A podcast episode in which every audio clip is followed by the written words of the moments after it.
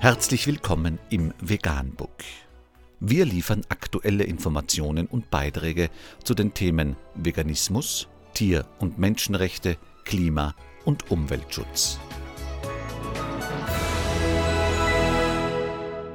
Dr. Med Ernst Walter Henrich am 26. Januar 2019 zum Thema Dramatisches Vogelsterben dank der von der EU geförderten industriellen Landwirtschaft.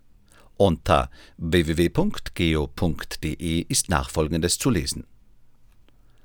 Vogelsterben.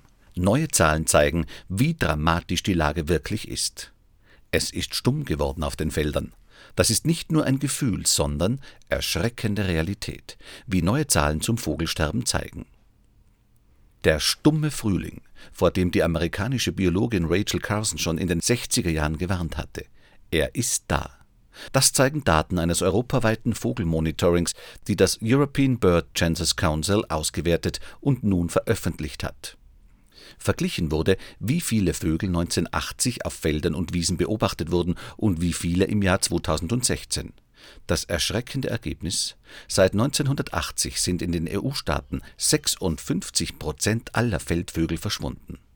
Darunter Feldlerchen, Kiebitze, Feldsperlinge oder Stare. Diese Zahlen sind alarmierend. Vögel zeigen uns zuverlässig an, wie gesund eine Landschaft ist, sagt NABU-Bundesgeschäftsführer Leif Miller. Die europaweiten Daten übertreffen sogar Beobachtungen, die Vogelkundler schon in Deutschland gemacht haben.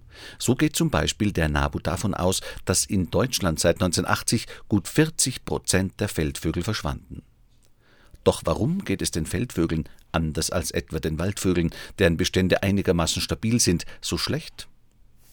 Das erklärt Dr. Hannes Petrischak, Biologe und Leiter des Geschäftsbereichs Naturschutz bei der Heinz-Sielmann-Stiftung, in einem Video.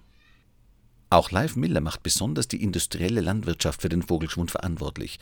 Der Einbruch der Bestände von Feldlerche und Co. sei ein Zeichen dafür, dass Wiesen und Felder verödeten und auch eine Folge der aktuellen EU-Agrarpolitik, so Miller.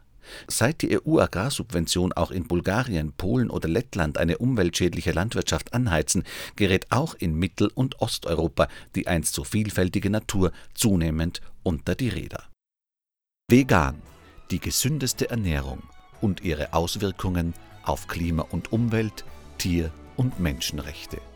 Mehr unter www.provegan.info.